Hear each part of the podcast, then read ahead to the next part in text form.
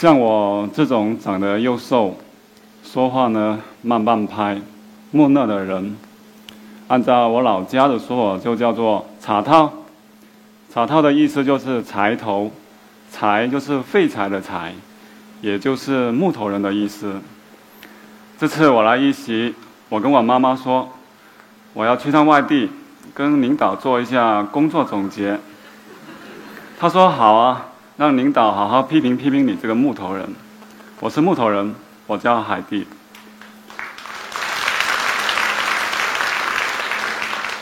我大学读的是食品检验，毕业后呢，像我爸妈所希望的，就去到一家检验机构。我们的实验室就像个工作室一样，玻璃墙、玻璃房间。通过这样的环境呢，我大概可以看到我今后的人生轨迹。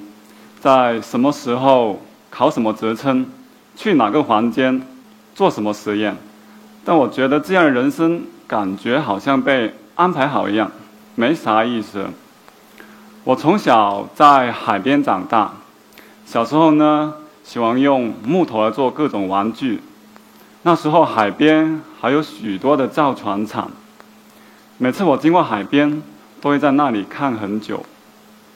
其实。我们的检验机构呢，也有其他的实验室，像玩具实验室、自行车实验室，还有动物、植物的实验室。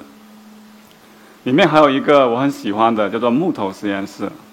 每次我做完实验之后呢，我就偷偷的溜到呃木头实验室那里，找一些木头回家 DIY。但是呢，当时对木头没什么了解。只知道那只是木头而已。有时候朋友问我说：“这是什么木头？干嘛要这样做？”我也回答不上。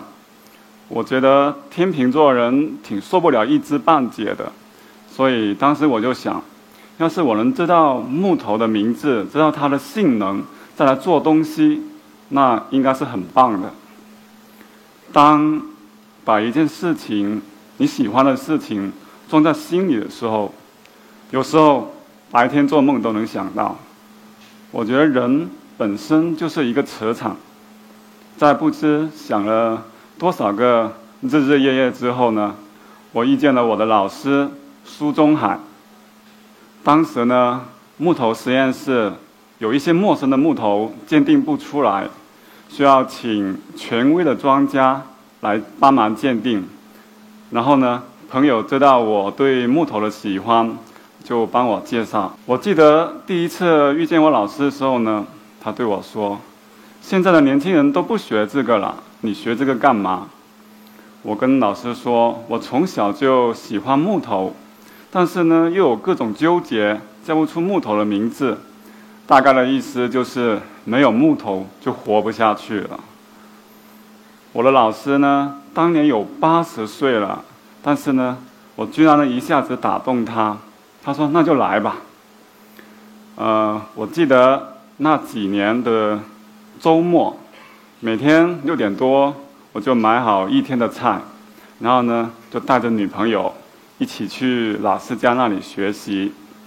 我就负责来做饭，然后呢老师呢就负责教学。我从最基础的开始学，像树木生长的方式，呃木材的结构。还有那些密度啊、性能啊，我们一起看木头、嗅木头、摸木头，这种感觉呢，就好像回到了小时候，各种各样的木头就是各种惊奇之心。我们看木头的时候，我们看到了什么呢？就是通过显微镜拍下的木头照片。你们觉得它们像什么呢？是像眼睛。眼睛里面是不是还有海洋啊？你看这些，呃，像不像条项链？还有什么水波纹？然后最后面一张呢，像星星，是吧？有没有看出来？我觉得木头里面就住了这么一个很神奇的世界。如果我们用科学的方法来解释这些相片的话，或许会有些抽象，有些难懂。一开始呢，我碰到这些，其实我也挺头疼的，没什么精神。没什么精神的时候呢，我就来问老师一些木头的民俗故事，比如南方会用坤甸木来做龙舟的船身，因为坤甸木它坚韧、弹性好又耐腐，在赛龙舟的时候呢，这个龙舟会像一条柔软的龙一样贴着水面前行。等赛完龙舟以后呢，还可以把这个龙舟埋进河沙里面。第二年端午节再把它挖出来。在旧社会，要是能够用坤甸木来做锄头柄呢，就表示家里算是有钱人。一根这样的锄头呢，可以用三代人。还有这个禾木，木工呢很怕锯这种木头。因为这种木头的皮有一种叫做草酸钙的化合物，这种化合物呢很容易让人痒，一痒就不得了。他们说以前啊，在农村要杀鸡嘛，杀鸡不是不给鸡脱毛吗？他要给鸡撒一层这个禾木的木屑，那些鸡痒的不得了，就跳跳跳，结果呢就把身上的毛给脱光光。但是我觉得这样的方式太残忍了，我们不能去学啊。其实呢，禾木拿来当柴火烧是非常棒的。广州那边有句话是这样说的，他说：“劈谁老公，笑死老婆，就是劈死老公，吓死老婆。”因为呢，禾木它是斜纹理的，很难劈开。但是呢，作为柴火来烧。又烧得很旺，还有这个构树，构树的古代名字叫做楚树，呃，在大江南北街头巷尾都有种，上海也有，呃，以前的毕业证书、各种买卖的契约，还有绑钞票那个小袋子，都是用这种树的皮造的纸，呃，据说啊。那些猪，猪很爱吃这种树的叶子，吃完就乖乖的睡觉，睡了就很快长胖了。所以呢，农村呢，也把它叫做肥猪树。像我这种很瘦的人，估计得多吃点这种树叶啊。还有许许多多的木头民俗故事。其实呢，树木没有贵贱之分，作为木材。它又渗透到生活里的各个方面，物尽其用，是树木对人类的馈赠。我有好几次跟着老师上山识别树木的经历，我的老师他连一片叶子都不舍得摘下来，至于那些树干，他更不舍得锯下来。我想跟一个老师学东西，学到最后呢，是学习他的人格。我的老师他崇尚韩愈的传道授业解惑，到后来呢，他把这一生收集的各种标本都传给了我一份。这里有国产材、东南亚木材、拉丁美洲木材、非洲木材、欧洲木材，还有他亲手为我做的红木袖珍标本。我的老师他知道我很喜欢用。木工工具来做雕刻，他把他以前在五七干校保留的那一套很完整的工具，都送给了我。里面甚至有一把黄花梨做的袍子，就最上面那一把就是黄花梨的。我会一直记得那些日子，我跟老师在房间里，在他的房屋里看木头、摸木头，这种感觉呢，就好像。回到大自然，大自然一样，我会一直记得。当我对木头鉴定有一定认识的时候呢，我就常常跑古典家具店、古玩店。我发现现在的木头市场和红木家具市场，那些商人们很喜欢给一些木头叫做什么檀木啊。啊，双枝花梨呀，像什么小叶红檀啊、大叶紫檀啊，呃，南美双枝、南美花梨，还有什么绿檀、红檀香，还有石头沉香。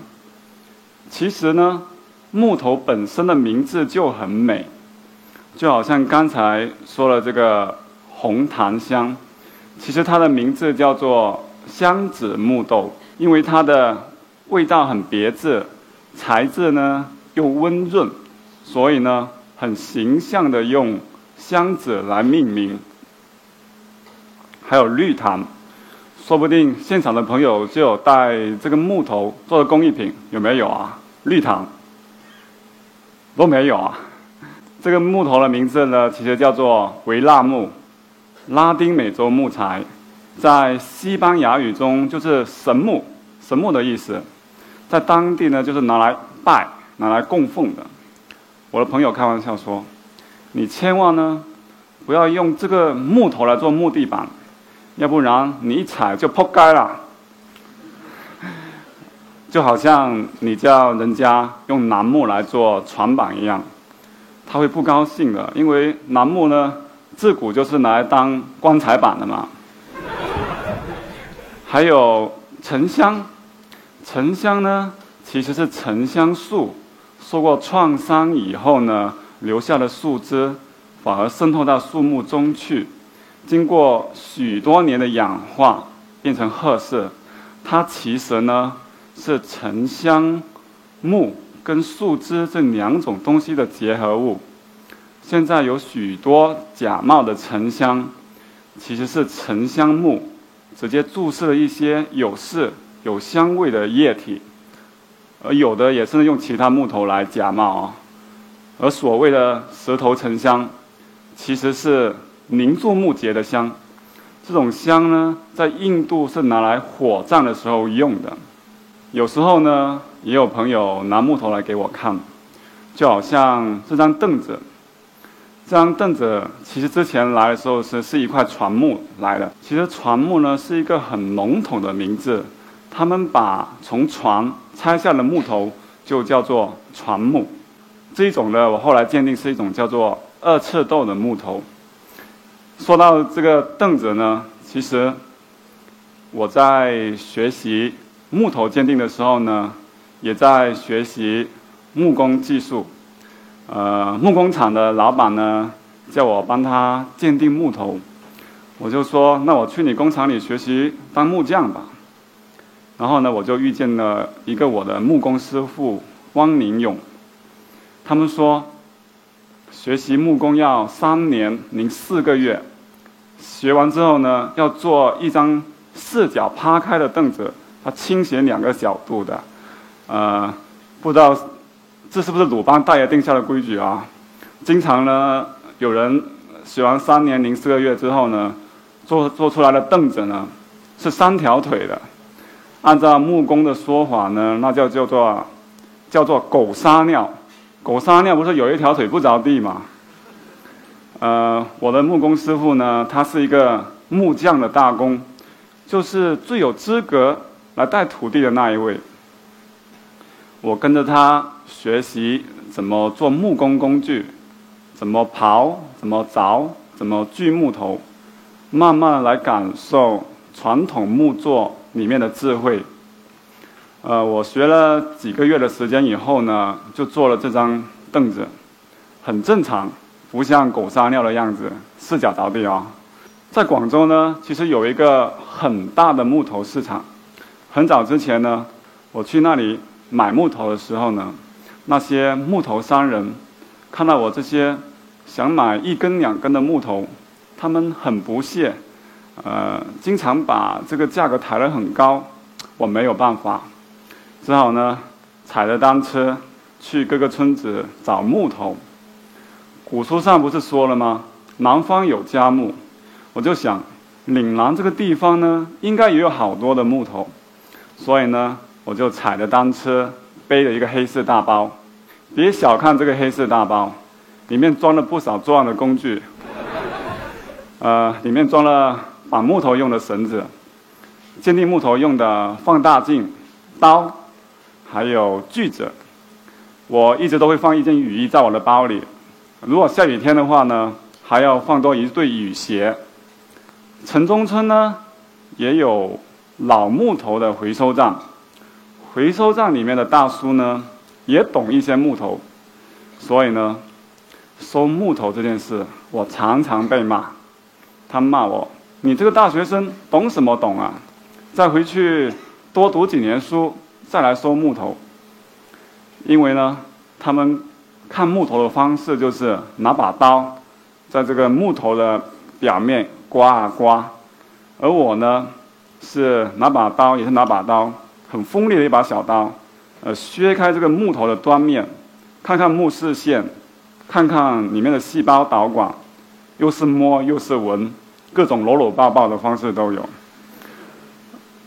他们常常呢就这样子，呃，把一些木头叫错名，比如，他们把死君子科的风车木呢叫做什么双枝，然后就跟我说，这一定是，肯定是百分百。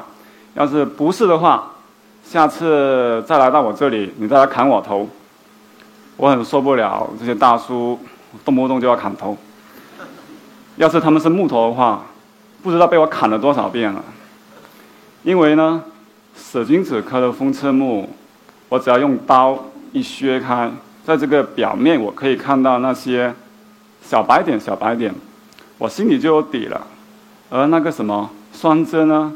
其实是蝶形花科黄檀属的木头，我只要在这个木头的旋切面，旋切面就是平行着年轮的那一个面，我再用刀一削开，可以看到类似手纹的波痕，就一条条打痕的，也很容易看出来。我要是跟这些大叔们说什么科学道理、天文地理，他就会骂我：“你是书呆子。”没办法。其实呢，木头不是你说它是什么木头，它就是什么木头，而是木头本身，它会告诉你它是什么木头。在收旧木的时候呢，我还发现了一种古代很出名的木头，也很珍贵的木头。这种木头在还没有用海南黄花梨来做家具的时候呢，可以说曾经与紫檀，檀香紫檀是相媲美的一种木头。这种木，古代叫做铁力木，现在呢叫做革木。我在上海博物馆就有看到这种木跟海南黄花梨一起做的家具，在江湖上呢，人称这样的家具叫做金邦铁底，而会做这些木头的工匠呢，也叫做铁力工。收木头，收木头。后来我就收了一屋子的木头。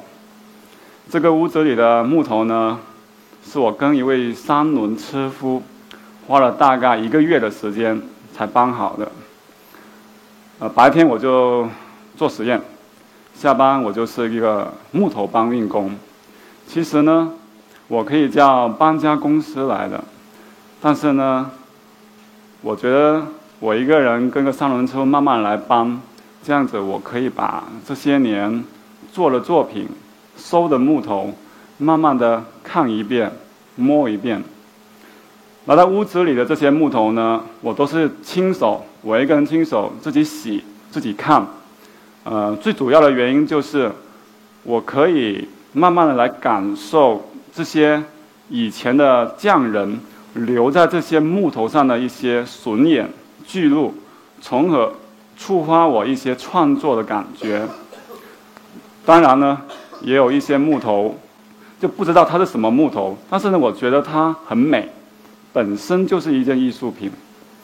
其实呢，木头的美不是你说它是什么木头它就很美，而是木头散发出的那种感觉，触动你的心扉，那才是最美的木头。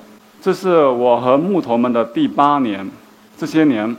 我也做了一些作品，就好像这款盒子，这款盒子的名字叫做“亭”，是我为画家白富设计的一款盒子。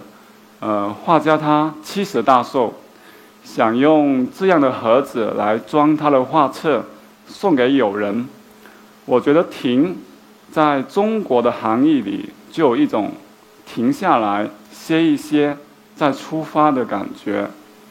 我觉得我们每个人都需要这种慢下来的节奏，所以就设计了这款亭子的盒子，呃，里面还做了一个指针，不止这一个啊，是我自己设计，然后呢自己用手做的方式做出来的，用的也就是我自己收回来的坤甸木，这款呢名字叫做三，用的就是我刚刚说的那个古代铁力木做的。我也是一个铁力工了，呃，这个山其实呢，就是根据我的手做的小雕刻，一个大拇指跟这个小手指，它是十指连心那种感觉。呃，这个山的底部呢，有类似胎儿的轮廓，像我们这个大拇指这样弯过来，这样弯过来，转到这个手背以后呢，我们都可以看到一个类似胎儿的轮廓。就在这双手里面，很多作品都像胎儿一样，在我这双手上产生出来。手上的这一根，我一直捏在手上，捏出汗来了。其实还好吧。呃，它的名字呢叫做盐，屋檐的檐。呃，就是我的灵感是来自书中自有黄金屋，它像不像一把锤子？他们说知识就是力量，像个锤子一样。用的就是我收集回来的古材柚木，呃，我用纯冒榫结构，还有类似呃屋檐的雕刻，都是我自己设计自己做的。我觉得现代人呢，呃，对这个纸质的书呢，可能呢就是很少去看了，都看电子书或者直接在手机上看书。但是呢，我想通过这样的器物来换回。人家看书的那种感觉，还有一款作品，这款作品其实我这八年的一个写照吧，里面有许多的凿痕，那些凿痕呢，就像我身上的各种伤痕一样，在这个笋口里面呢，有类似一层层的褶皱在里面，就好像发出一个声音一样，它就是一个种子。也像个头像，它的名字叫做初开。其实初开是我爸爸的名字。呃，我的爸爸是一个手工艺人，也是一位老小孩。对我来说呢，是他为我种下了一颗种子，打开了一扇门。这是第八年嘛，我想把一些作品慢慢的呈现出来，就想在广州还有杭州办一个个展。呃，是策展人艾米帮我策的展览。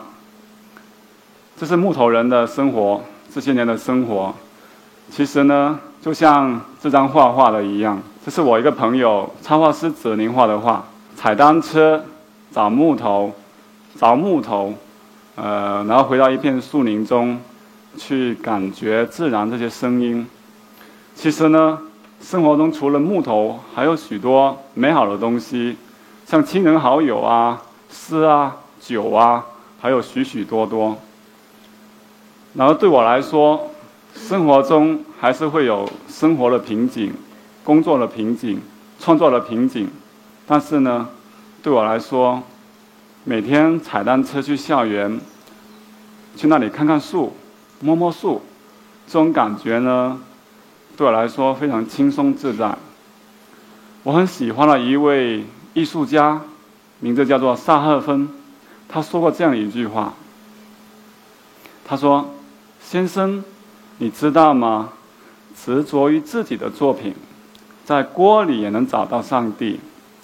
当我感到悲伤时，我会去野外，去那里看看树，跟花、虫、鸟说说话，一切就会好的。最后，我想用。”写《寂静的春天》的作者瑞秋·卡森的一句话来做结尾：倘若我对仙女有影响力，我会请求她赐予世上每个小孩的惊奇之心，而且终其一生都不会毁灭，以作为一帖永远有效的解毒剂，来对抗日后生活的倦怠与幻灭。谢谢大家。